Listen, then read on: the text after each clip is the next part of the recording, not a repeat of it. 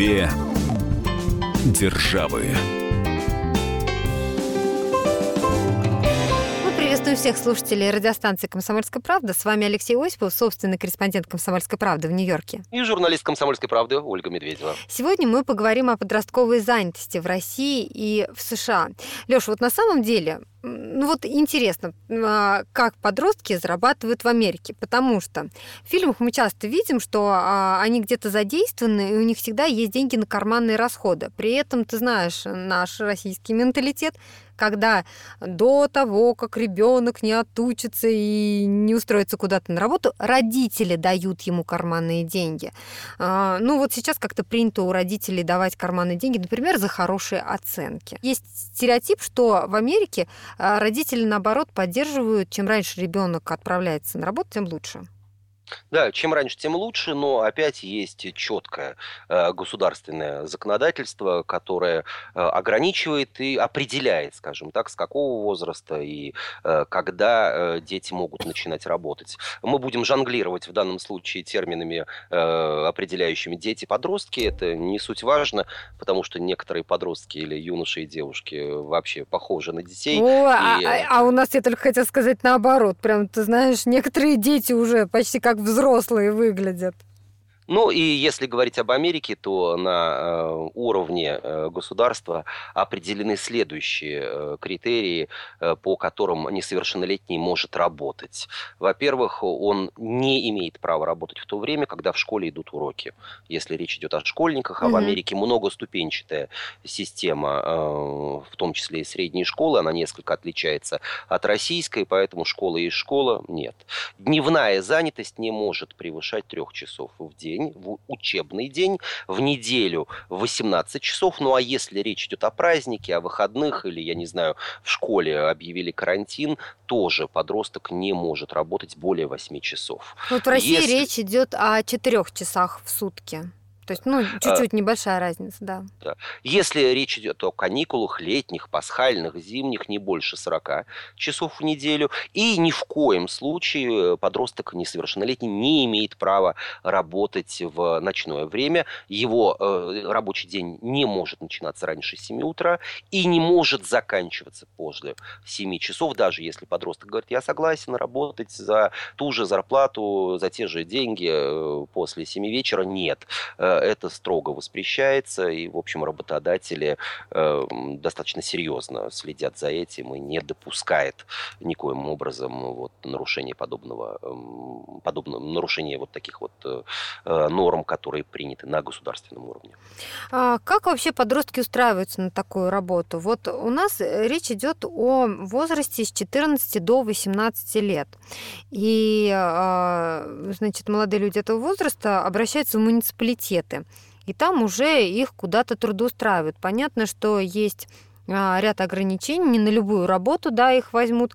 Ну, что-то такое легкое. Ну, вот мне знакомые просто рассказывали, да, куда устраивать детей, сажать деревья красить бордюры, раздавать листовки, и за это платят там небольшие деньги. Это один из способов. Он существует и в Америке, но на самом деле многие работодатели сами напрямую, минуя агентство по трудоустройству, ну, вспомнить сети быстрого питания, не будем называть всем хорошо известные бренды, но где работают, как правило, подростки? Это э, сети быстрого питания, кафе, рестораны, это разноска рекламных проспектов, листовок, это э, дети, я имею в виду нанимаются нянечками, это выгул собак э, и это сельскохозяйственные работы. Вот, пожалуй, э, круг, который, круг рабочих мест, который одинаково применимы к Америке и к России, и к Леш, Германии. ну а разве для работы в общепите не нужно какое-то специальное разрешение? Действительно, подростка именно могут взять туда?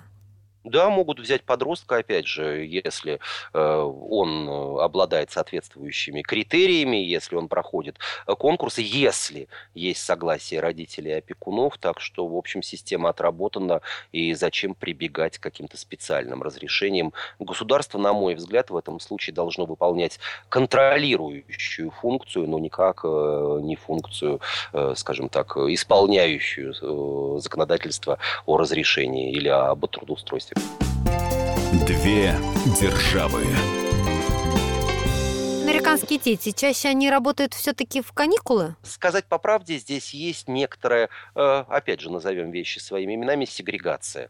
Э, если говорить о большом Нью-Йорке, то э, работающих подростков можно увидеть в любое время года, в том числе и учебного. А вот если говорить о латиноамериканцах, они работают, по-моему, невзирая на учебный год, потому что многие из них бросают школу или уходят на mm-hmm. какие-то другие формы обучения. И вот, э, пожалуй, такая специфика, э, которую нельзя увидеть в Москве или в каких-то других крупных э, российских городах. Мы как-то в одной из программ говорили, что есть проблема со стиральными машинами в Нью-Йорке. Ну и в конце концов, даже если у тебя и дома такая есть, и ты, например, офисный работник, мужчина, то за неделю у тебя скапливается 5-6 рубашек, которые необходимо стирать, освежать, гладить. Дома это делать, особенно человеку холостому, неудобно, э, поэтому выгоднее это, в общем, недорого отдать это в химчистку. Э, самому идти получать э, не всегда удобно, не всегда интересно. Гораздо удобнее, если тебе принесут твой заказ домой. Эти услуги, любая химчистка, любая прачечная в Нью-Йорке – выполняет. И вот э, нередко идя по своей или по соседней улице, я вижу молодых э, латиноамериканцев, ну, однозначно школьного возраста, которые тащат на себе вот э, плечики с огромным количеством рубашек, каких-то других предметов гардероба и разносят их по заказчикам. Иногда химчистка за это берет какую-то сумму, но чаще всего это услуга для потребителя бесплатно, то есть мальчишка работает либо за зарплату, либо за зарплату с чаевыми, э, которые ему вот дают благодарные, а может быть и не очень клиенты. Где конкретно могут работать российские подростки, кто помогает им трудоустроиться и трудно ли такую работу найти, нам рассказал Александр Сафонов, проректор Академии труда и социальных отношений. В соответствии с трудовым законодательством я напомню о том, что у нас есть ограничения для работы подростков, э, во-первых, возрастные, а во-вторых, связанные с условиями труда. Подросток может начинать работать с 14 лет, при этом, естественно, нужно обязательно согласие родителей. При этом, как правило, так сказать, эта работа связана небольшим временем его участия в трудовой деятельности, и сразу же возникает ограничение касающиеся ночных работ, вечерних работ, работ э, в выходное время. Работать можно сказать, уже более длительный период времени, там, свыше 4 часов. Это э, в возрасте 16 лет, но и действует ограничения с ночными сменами учебными сменами. И, естественно, подросткам запрещена а, деятельность, например, связанная с вождением транспорта. И самое главное, а, труд подростков запрещен на вредных и опасных работах, которые а, находятся либо в списке, либо установлены по итогам специальной оценки условий труда. Если подросток хочет найти работу, то нужно вот искать в первую очередь специализированную службу труда. Они есть э, в каждом субъекте Российской Федерации, в каждом городе. В принципе, подросток а, работу найти может. Другой вопрос – что не всегда работодатели могут предоставить ему адекватный вид деятельности э, в силу ограничений, касающихся здоровья, потому что в любом случае должна быть справка о том, что подросток не имеет противопоказаний к своей трудовой деятельности, как я уже сказал, это согласие родителей. Ну и плюс ко всему прочему, высока ответственность работодателя за несовершеннолетнего а, ребенка. Он в большей степени должен следить за безопасностью его а, труда, соблюдать установленный график. Естественно, вот в данном случае, как правило, так сказать, какие отрасли для подростков а, подходят. Ну, это вот курьерская служба, например, летние трудовые лагеря, которые организуются в том числе школами. Ну, либо, так сказать, вот сам подросток и родители находят ему такое рабочее место. Мы сейчас прервемся на несколько минут. Впереди у нас выпуск рекламы. Напомню, что говорим мы сегодня о подростковой занятости в России и в США. С вами Алексей Осипов и Ольга Медведева. Две державы.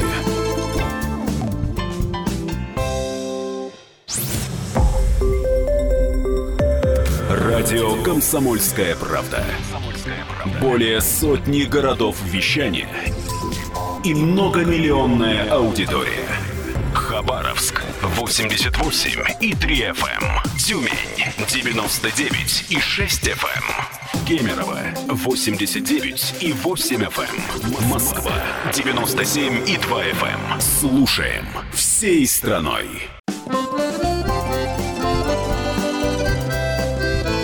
Две державы. Вами Алексей Осипов, Ольга Медведева, и говорим мы сегодня о подростковой занятости в России и в США. Леш, в предыдущей части нашей программы ты э, начал рассказывать о том, вот где встречаются вообще подростки, вот в повседневной жизни, где ты можешь увидеть их, на каких работах они заняты. Ты рассказал про прачечные, а мне почему-то э, всплывает вот э, картинка из фильмов, где дети раздают, например, какие-то газеты. Где еще можно встретить их? Э, если выехать в американскую глубинку, на американские фермы, э, то можно легко э, увидеть, заметить это. Вот, например, касается в первую очередь Калифорнии э, несовершеннолетних детей, подростков, юношей mm-hmm. и девушек, которые работают на сельскохозяйственных работах. И, кстати, э, одна из, э, скажем так, э, очень серьезных отраслей американского сельского хозяйства – это табачная индустрия. Табак не только курицу, не себе. только скатывают в сигары, но его еще и выращивают. И вот дети, которые работают на табачных фермах в Америке, неоднократно становились объектом пристального внимания всевозможных правозащитных, правозащитных ну, только организаций хотела сказать, что наверняка же были возмущения по этому поводу. Да, э, и такая организация, как Human Rights Watch, э, э, в прошлом году опубликовал доклад, что дети, работающие на табачных фермах в США, подвергаются различным опасностям, в первую очередь за счет вреда, собственно, никотина, который содержится в табачных листьях, а во-вторых, за счет того, что табак как растение, он требует использования различных удобрений, токсических пестицидов вот в процессе роста, в процессе процессе сбора и так далее, и так далее. И нет никаких разработанных норм и стандартов в области детского труда по поводу э, табачных ферм. И целых 138 страниц э, был опубликован доклад, он много обсуждается до сих пор. Невидимые дети в табачной индустрии, опасный детский труд э, в США. 90% американского табака выращивается вот в четырех штатах. Это Вирджиния, Кентукки, Теннесси Северная Каролина. И дети, которые заняты в этом нелегком труде, получают и отравление никотином, причем порой острые и так далее, и так далее вот эта а проблема... как же родители их туда отпускают? Ну, порой бывают ситуации, когда деньги жизненно необходимы, порой бывают ситуации, когда дети скрывают подобного рода э, вот, э, проблемы с их здоровьем и не рассказывают, что они э, работают тяжело и опасно. Э, опять же... Но, этим... получается, законодательно это не запрещено, раз их принимают на эту работу. Нет, это не запрещено. И никаких стандартов вот в области именно подросткового труда в табачной индустрии нет. И об этом много сегодня говорят в Америке. Ага. Ну, а кроме вот табачных ферм, а, ты говоришь, в сельском хозяйстве где-то еще а, применяется вот подростковая занятость? Конечно, э, ребят нанимаются на сбор урожая, а учитывая тот факт, что большинство американских... Это как мы в школе ездили на картошку и на свеклу? Э, Только нам не, не платили. Да, мы не ездили, нас туда посылали в, в обязательном порядке, и в, э, в период обучения в высших об, учебных заведениях тоже советских. Здесь нет, здесь никто не посылает, но вот, например, американский соседний с Нью-Йорком штат Нью-Джерси э, называют еще и Garden State, э, штат фруктовых садов. Там, например, львиная доля всех растущих в, в Америке персиков произрастает и, разумеется, собирается. И вот на сбор персиков персиков, апельсинов, э, овощей, других фруктов, ягод. Э, ребята нанимаются, получают свои деньги. Сколько им за это платят? Э, в каждом штате есть свой минимум, установленный законодательством. В Нью-Йорке по состоянию на сегодня в штате Нью-Йорк это 8,5 долларов в час. И эта речь не идет о каком-то конкретном производстве или о какой-то конкретной индустрии. Это речь идет о минимальной, установленной законом заработной плате, при условии, что это не сверхурочная сверхурочные часы. Меньше этого работодатель не имеет права платить, это уже нарушение закона, и э, все борется и борется, чтобы эта ставка была повышена хотя бы до 11 э, долларов в час, потому что в некоторых штатах именно 11 долларов являются установленным законом минимумом. Посмотрим, как американские рабочие э, добьются вот такого улучшения в рамках конкретного штата. Две державы еще какой-то семейный бизнес. Например, у родителей там вот, опять же, если говорить о сельском хозяйстве, своя ферма. Ну, пусть даже не ферма, например, какой-то магазинчик. Вот там дети могут э, помогать своим родителям или есть какие-то ограничения тоже? Могут, но опять же в рамках того, о чем мы э, с тобой говорили в начале программы, что не может работать подросток в то время в Америке, когда в школе идут уроки, не может он работать э, больше трех часов в обычный учебный день. Говорят... А кто проследит, если он работает у родителей? А родители, да. допустим, попросили 4 часа поработать. Специальные городские контролеры, именно они обходят э, заведения малого бизнеса, кафе, рестораны, выясняют, понятно, что это не происходит э, с такой же частотой, как, например, улицы Манхэттена обходят специальные э, сотрудники муниципалитета, выписывающие mm-hmm. штрафы за неправильную или просроченную парковку. Э, они на одно тут выкачивание денег, э, всем понятно, пополнение городского бюджета. Э, в данном случае все происходит гораздо гораздо реже, и специальные доклады, исследования говорят о том, что, конечно же, эти нормы ни в Нью-Йорке, ни в других городах или ни в других американских штатах не соблюдаются, хотя, еще раз повторюсь, они четко прописаны законом. А вот если а, ребенок помогает родителям, родители а, ему платят или, ну, это просто помощь и помощь? Э, Все зависит от э, конкретной договоренности, если речь идет о семейном бизнесе. Договор какой-то заключается? Имеет право быть заключенным. Угу. Дело в том, что ребенок, пусть даже не несовершеннолетний в определенных жизненных ситуациях в Америке является индивидуальным, э, скажем так, сегментом э, деловых отношений. Он может даже открыть отдельный банковский счет. В некоторых случаях требуется согласие родителей. Но вот э, тут возникает еще и некая правовая коллизия. В отдельных штатах несовершеннолетние дети не имеют права пользоваться по своему усмотрению заработанными деньгами. Они каждую покупку или каждую трату должны должны совершать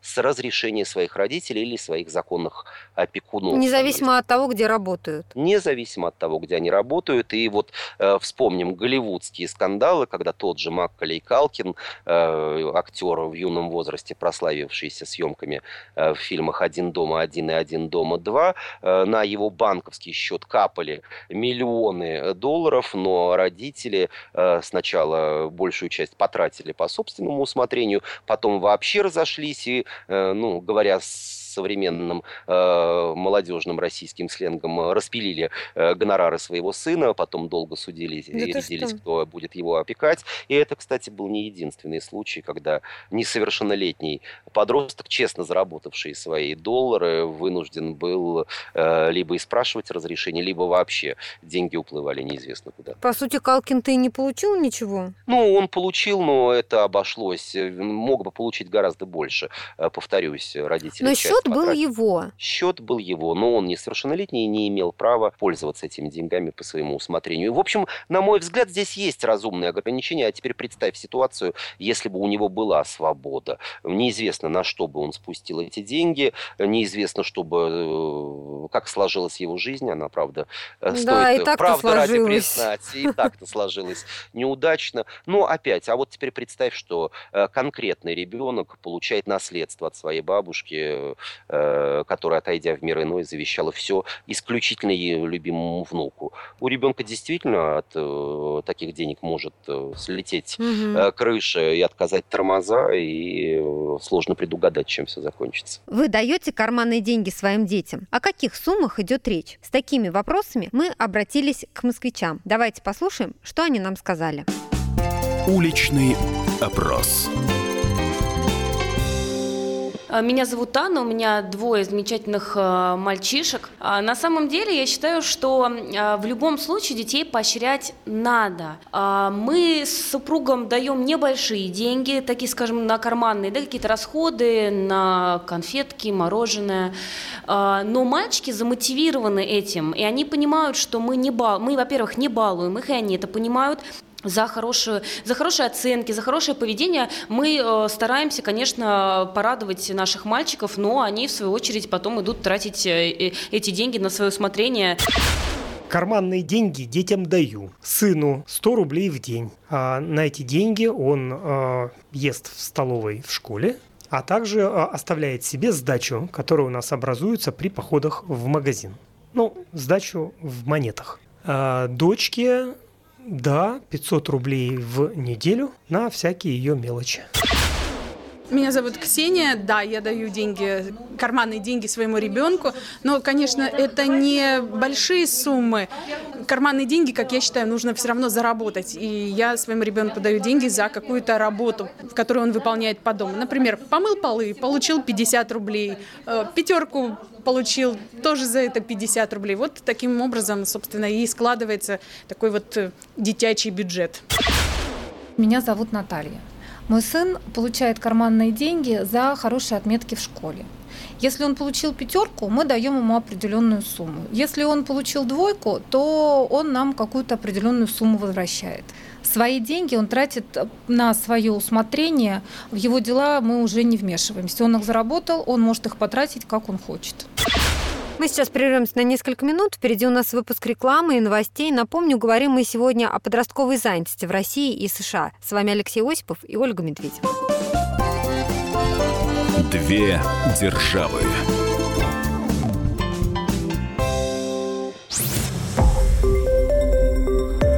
Радио «Комсомольская правда». Более сотни городов вещания и многомиллионная аудитория. Ставрополь 105 и 7 FM. Эм.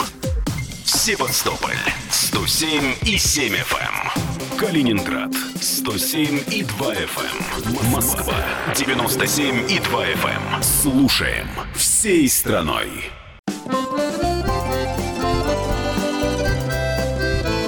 Две державы.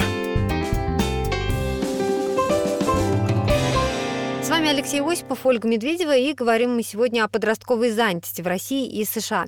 Лёш, и все таки какие работы самые популярные у подростков? Вот где чаще всего их можно видеть? Это как раз те работы, которые прописаны напрямую в специальных э, регулирующих нормах э, правила найма несовершеннолетних.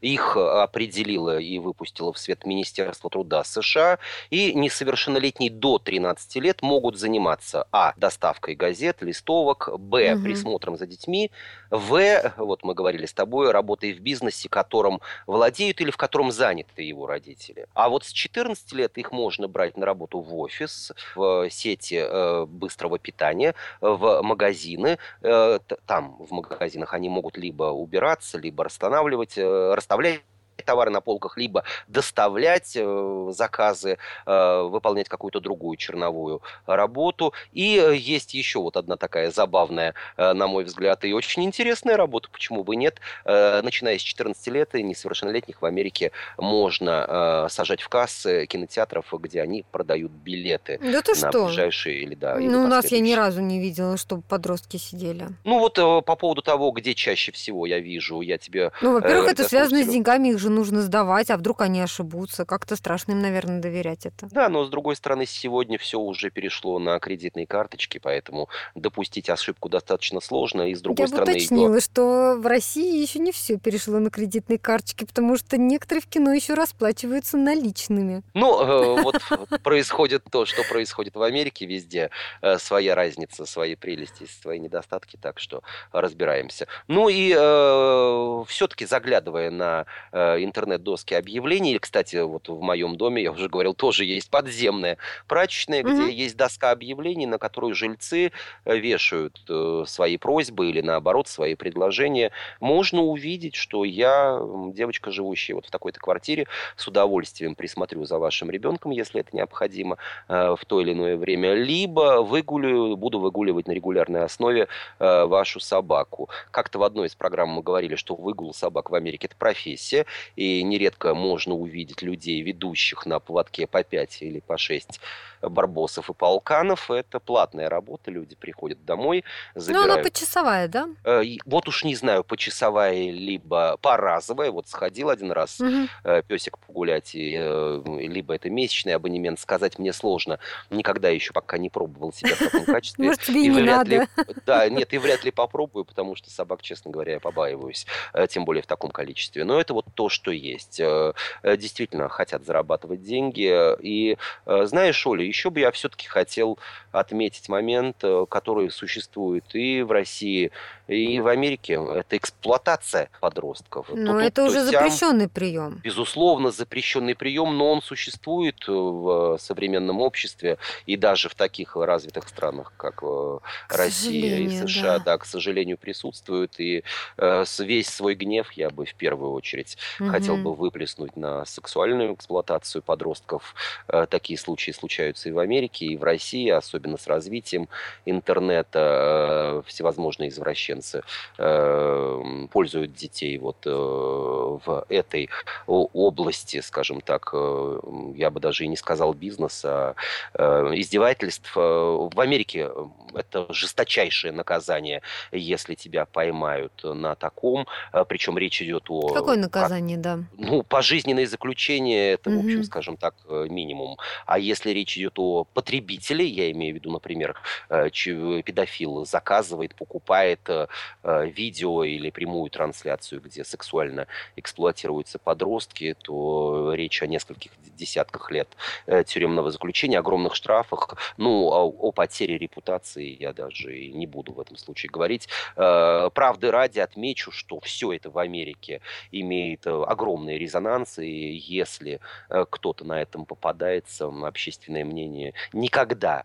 э, не стоит на стороне педофила. Ну, так же, как и в России, естественно, а, каждый такой случай имеет а, большую огласку, все это обсуждают, это освещают, порицают, естественно, осуждают, и, в общем-то, наказание тоже довольно суровое. Поэтому, ну, как-то в этом плане проводится работа. Хоть такие случаи и возникают, но они не остаются безнаказанными. Вот что радует. Ну, а все же эксплуатация существует. В Америке есть такой вот класс, как нелегалы, дети э, нелегальных иммигрантов, которые зачастую сами являются нелегалами, поскольку э, были ввезены э, на территорию США родителями. У них э, достаточно сложно с правами. Да, в школу они могут идти, но нередко в нее просто не записываются, боясь о том, что власти узнают и об их нелегальном статусе, и как следствие о месте проживания, соответственно, депортируют. Получается, они не учатся нигде? Они не учатся, и, конечно же, они ищут все способы заработать. Ну, и если понятно, да. Э, глянуть на вот такой своеобразный мексиканский пояс э, Соединенных Штатов, те штаты, которые граничат, имеют общую границу с угу. Мексикой, откуда основной приток иммигрантов, ищущих лучшей жизни в Америке, то, конечно же, детский труд в этих штатах весьма и весьма распространен. Там чаще можно увидеть работающих подростков. Как это происходит с нарушением трудового законодательства США или нет, остается только догадываться. Но вот новая администрация, пришедшая в Белый дом, э, заявляет о том, что в первую очередь намерена бороться с нелегальной э, миграцией, именно в первую очередь из Мексики. И если таковое произойдет, то эксплуатация э, подростков, детей вот во всех сферах трудовых отношений наверняка, если незаметно снизится, то, по, крайней мере, будет, э, по большей, вернее, мере, будет вообще искоренена. Две державы. Леш, я бы вот э, хотела у тебя а, еще уточнить в предыдущей а, части программы. Рассказала о том, что там у детей а, легально работающих, сейчас мы вернемся к этому разговору, может быть банковский счет. Но вообще даже, а если вот этого счета нет, вот, во-первых, он обязателен или нет, я хотела уточнить. И второе, если, например, он не обязателен, то они что, деньги родителям отдают? Если ты говоришь, что они не могут распоряжаться ими сами? Ну, буква закона вовсе не говорит о том, что так должно происходить на самом деле, или точнее так происходит. Вот уж где хранят свои заработанные э, доллары э, конкретные подростки, мне, честно говоря, сложно представить. Наверняка одни это делают в копилке, по крайней мере, я вот таковую видел э, у сына своей Есть еще копилки? Ну, не копилка, у него железная такая... Э, Банк. Банка, да, похожая на банки из-под рассыпного чая 60-х годов. Вот он туда складывает купюры. Банк этот, кстати, стоит совершенно открыто на полке, и у него есть вот цель накопить на игровую приставку, э, которая стоит, в общем, достаточно серьезных денег. Он откладывает и То есть он не ждет, когда родители а, подарят на день рождения или Санта-Клаус принесет на Новый год? Делает сам. Э, что касается банковского счета, я знаю, что родители поощряют. И это, в общем, часть, скажем так, вот своеобразной этики э, взаимоотношений э, человека и презренного желтого металла, ну или э, доллара как такового, не mm-hmm. обязательно золота. Э, детей в Америке э, учат с малых лет ценить деньги, э, учиться их зарабатывать. И это, в общем, не столько американский, сколько ну, протестантский, в смысле религиозный э, кодекс поведения, когда с, э, ну, не с пеленок, а с весьма юного возраста э, последователи вот, э, западных ветвей э, христианства э, настаивают на том, что человек должен приучаться зарабатывать деньги с юного возраста, ценить их, экономить их, хранить их, правильно распоряжаться ими, не знаю, правильно это или нет. Дело в том, что, собственно, подход к деньгам, к способам их зарабатывания, к способу их трат, он, во-первых, разнится от страны к стране, а во-вторых, в общем, достаточно часто меняется с изменением общей ситуации в нашей Конечно. современной цивилизации. Э, вспомним наших родителей, наших бабушек и дедушек, которые тряслись над каждой копейкой для того, чтобы обязательно после себя оставить э, что-нибудь детям. Но всевозможные реформы, всевозможные девальвации, всевозможные падения курса валют превратили все это в прах, и люди, я вспоминаю свою бабушку, которая э, вот э, передала там, в том числе и мне, сберегательную книжку на мое имя, когда я пошел наконец. Которая осталась три копейки, да? Да нет, 63, Оля, я имею в виду 63 современных копейки. Ну, да. Они зачислены были на мой банковский счет современный. Вот такая вот, э, конечно же, трепетная память, но с другой стороны, сказать по правде, совершенно неприменимая. На эту память, на вот ее э, создание, на ее формирование бабушка положила целую жизнь. В том-то и дело, что, получается, она себе в чем-то отказывала, откладывала эти деньги, а в итоге они превратились в ничто да, они превратились в ничто. Поэтому сложно сказать. Америка, кстати, э, мне с, в определенной степени нравится своим подходом в отношении того, что здесь мало задумываются о том, что оставить детям. Э, дети должны зарабатывать сами, родители, э, как правило, после себя еще и оставляют немало долгов своим наследникам. Ну да ничего не попишешь, жизнь же есть жизнь, и пока никто еще не посетовал вот на такую вот форму финансового, что ли, поведения или финансового строительства. Мы спросили москвичей, как они считают, они должны обеспечивать безбедную жизнь своих детей или дети должны сами зарабатывать себе на жизнь? Уличный опрос. Меня зовут Оксана. Ну, конечно, приятно начинать жизнь, когда у тебя есть э, какой-то, какая-то финансовая подушка, когда родители позаботились. Но мне кажется, что большинство людей, выросших в советское время, такой вот финансовой стабильности и благополучия за своими плечами не имели. Если получится, да, я бы хотела оставить своему ребенку в наследство квартиру, машину, но в то же время, наверное, это несколько развращает. И каких-то вещей человек должен добиваться сам, иначе э, теряется кайф от э, получения этих вещей. Я как папа, конечно же, считаю, что нужно оставить и жилье, и желательно машину. Все это обязательно оставить своим детям. Но не считаю, что нужно оставлять там какие-то миллиарды, какие-то несметные богатства, которые развращают, скорее всего, детей, людей. А вот э, чтобы было где жить, это да. Чтобы была дача, это тоже да. Да, нужно обеспечить, но без фанатизма. Э, меня зовут Игорь. Ну, отвечая на данный вопрос, можно сказать, что на него уже ответили миллион лет назад, когда придумали, ну, тысячу лет назад, когда придумали поговорку, что если хочешь кого-то накормить один раз, дай ему рыбу, а если хочешь накормить свою жизнь, то научи его, в принципе, ловить эту рыбу.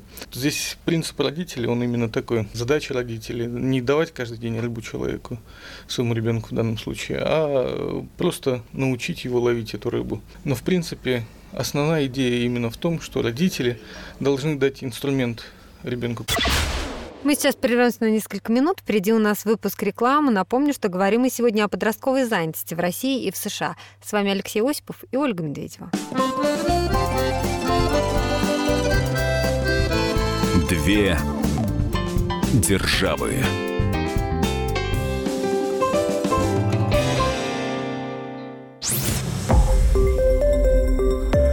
Радио «Комсомольская правда». Более сотни городов вещания и многомиллионная аудитория. Иркутск 91 и 5 FM. Эм. Красноярск 107 и 1 FM. Вологда 99 и 2 FM. Эм. Москва 97 и 2 FM. Эм. Слушаем всей страной. Две державы. С вами Алексей Осипов, Ольга Медведева, и говорим мы сегодня о подростковой занятости в России и в США. А, Лёш, давай в этой части нашей программы поговорим о том, что на что тратят вообще а, дети заработанные деньги, и всегда ли они тратят их на себя.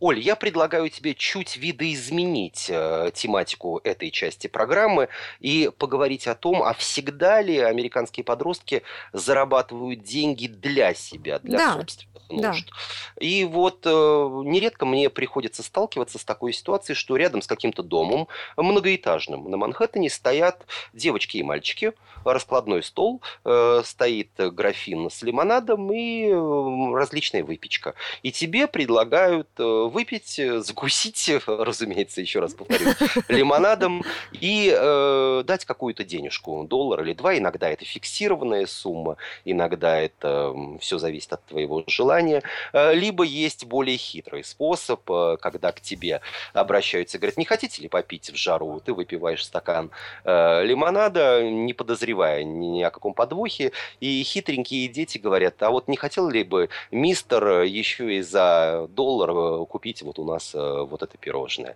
На самом деле это, в общем, никакие не уловки, это сбор денег на какие-то благотворительные программы.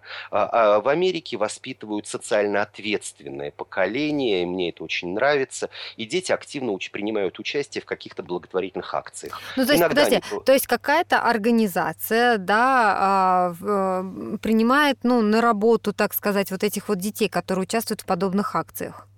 Нет, Оль, не совсем. Ну, если ты, например, решишь пожертвовать деньги э, фонд мира российский, собрав по э, паре рублей с коллег в нашей э, московской редакции, так. это вовсе не значит, что ты будешь являться сотрудником фонда мира. Угу. Э, ты просто проявила там гражданскую. Ну, это больше какое-то волонтерство. Да, это больше волонтерство, и это может быть как какая-то глобальная акция э, всеамериканского или порой всемирного значения, борьба со СПИДом, поддержка э, женщин, страдающих от рака груди, спасение животных и так далее. А иногда это бывает локальная акция. Вот неподалеку от меня расположен жилой комплекс, который приобрела в свою собственность одна благотворительная организация. И квартиры в этом комплексе э, сдаются в аренду по очень доступной цене людям, оказавшимся на грани нищеты. Ну, вот всякое случается в жизни, люди теряют сбережения, людям пожилым исключительно. Людей выгоняют из дома родители. И э, все равно, несмотря на то, что здание находится в собственности, не хватает денег на его поддержание, на ремонт, на э, закупку электроэнергии, солярки для э, подземного отопительного котла. И вот проходя мимо этого дома, я нередко вижу ребятишек, которые вот как раз продают э, печенье и лимонад. Угу. И э, рядом стоит плакат, согласно которому люди знают, что все собранные вот от такой вот продажи, в кавычках, деньги поступают в фонд этой благотворительной организации, которая, в свою очередь, вот этот жилой комплекс и будет продолжать поддерживать. Но действительно туда поступают эти деньги? Конечно, безусловно безусловно. У меня почему-то нет никаких сомнений. В конце mm-hmm. концов, детишки стоят рядом с этим комплексом, и э, э, вряд ли бы руководство этого фонда допустило бы какую-то вот угу. аферу, связанную с таким вот сбором денег. Меня это, честно говоря, очень трогает и умиляет, потому что в хорошем смысле дети действительно вовлекаются в какую-то социальную ответственность, да. думают не только о своих игрушках, не только о своих игровых приставках, конфетках и э, прочих прелестях детской жизни, но вот и таким образом еще и занимаются. Ты участвуешь в таких акциях? Э, я нередко выпиваю стакан лимонада и отдаю положенный доллар. Ну, а почему бы и нет, особенно если речь идет о жарком нью-йоркском лете. Дети ведь тоже разумно подходят к организации таких мероприятий. Ни в холод, ни в дождь они не предлагают тебе утолить жажду, потому что просто пить не хочется. А вот в жару стакан лимонада, да еще с парой кубиков льда, э, порой бывает весьма кстати. И по цене-то он как раз и сопоставим mm-hmm. с обычной бутылкой воды, которую ты покупаешь в ближайшем киоске. Две державы. И еще одно наблюдение, которое также, на которое я обратил внимание. Э, нередко это касается, как правило, больших торговых центров или каких-то культурных э, комплексов, э, например, каких-то региональных своеобразных дворцов культуры. Можно увидеть, что в определенные дни собираются дети, которые, конечно же, под надзором родителей раскладывают свои такие вот торговые ряды. И я э, сначала не понял, о чем идет речь, а оказывается, это, э, опять, такой вот базарчик. Он не благотворительный, тут все средства поступают в карман конкретному э, участнику вот этой акции, конкретному продавцу. Дети продают за символическую цену ненужные, надоевшие им игрушки, не понравившиеся им подарки, книги, какие-то учебные принадлежности. Иногда бывает, что на день рождения ребенку дарит два или три ранца в школу. Ну, что с ними делать? Родители машут на это рукой, а вот дети э, говорят, а почему бы этот ранец не продать? Э, но, как мне рассказали участники таких акций, ну, Какие друзья, предприимчивые дети да, друзья, которые вот э, своего ребенка по его же требованию на такой вот импровизированный базарчик э, приводят, а говорят, что выручка, э, как правило, очень смешная, но все сводится не к продаже и покупке, а все mm-hmm. сводится к обмену. Рядом с Алексеем Осиповым стоит Оля Медведева, которая тоже принесла что-либо продать, и вот Оля увидела у Алексея то, что она, о чем она давно мечтала, и в результате денег-то нету, они меняются. Оля дарит ему ранец, а Алексей Алексей отдает Оле э, понравившуюся ей э, игровую приставку, о которой она мечтала. Дети уходят довольные, потому что они воплощают свои мечты. Нередко они уходят еще и с парой долларов в кармане, которые тратят там на собственные нужды. Mm-hmm. И, честно говоря, мне это тоже нравится. Я бы этот опыт перенял. Подчеркну, все делается под контролем и, конечно же, с согласия родителей. Никто из детей не тащит из дома вазы, чайники, папины бритвенные принадлежности или мамины Распродают последнее. Да, это строго их детское имущество. И дети понимают, что, во-первых, э, можно э, свою предприимчивость проявить, а во-вторых, э, есть вещи, которые, казалось бы, легко выкинуть, но они не заработаны тобой, не заработаны твоим трудом, но ты можешь найти им гораздо лучшее применение,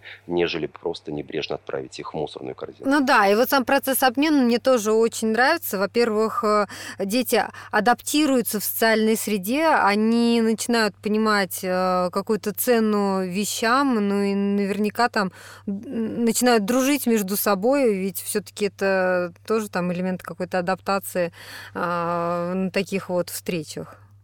Ну, наверное, да. Честно говоря, я более предприимчивый человек. Мне вот меняться, чего бы мне с тобой меняться. Что ты можешь предложить мне, Оля? Куклу? Зачем мне нужна Между кукла? прочим, ты приводил пример, когда я тебе дарила ранец. Ты уже забыл, три минуты назад. Хорошо, ты подарила мне ранец, но это было небольшим исключением из правила. Я бы, честно говоря, предпочел бы э, наличные деньги и никаких гвоздей, которые потратил бы уже по собственному усмотрению. И той девочке, которая мне нравится, которую, наверное, тоже зовут Оля Медведева, купил бы на честно заработанные деньги куклу и подарил. Я напомню, что говорили мы сегодня о подростковой занятости в России и в США. Весь архив наших программ вы найдете на сайте fm.kp.ru. С вами были Алексей Осипов, Ольга Медведева. Услышимся через неделю. Посмотри вперед, оглянись назад, вспомни день, когда впервые ты открыл глазах И уже тогда у отца на руках Ты подумал, в этом мире видно что-то не так Ты ответил, йоу, ты сказал тогда Начинаются действительно крутые дела. И теперь ночами не спишь до утра А кому-то с утра на работу пора. На работу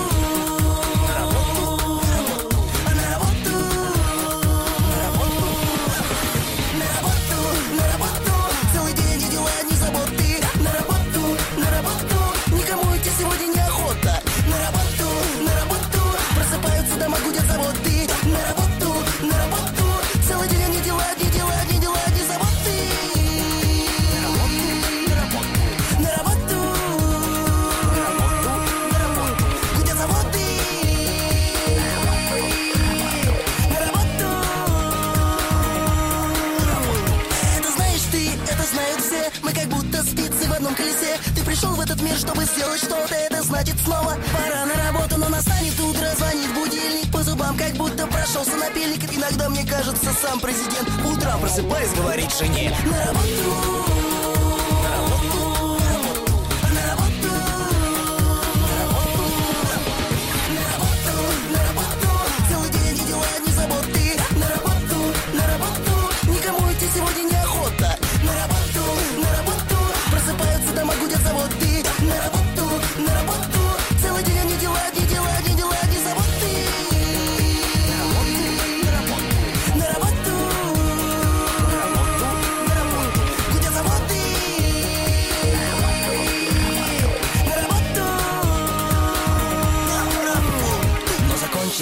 ужасно устал И тебе наплевать, что ты суперстар. Ты с утра носился, как электровеник Заработать, чтобы немножечко денег. Позади дела и закрыта дверь И ты снова в объятиях подруги своей. Тебе хочется просто поспать до утра Но ты слышишь, любимый, работать пора. На работу!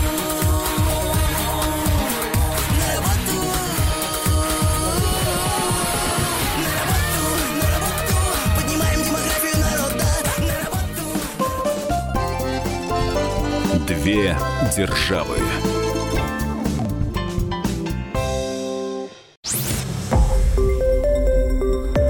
Радио Комсомольская правда".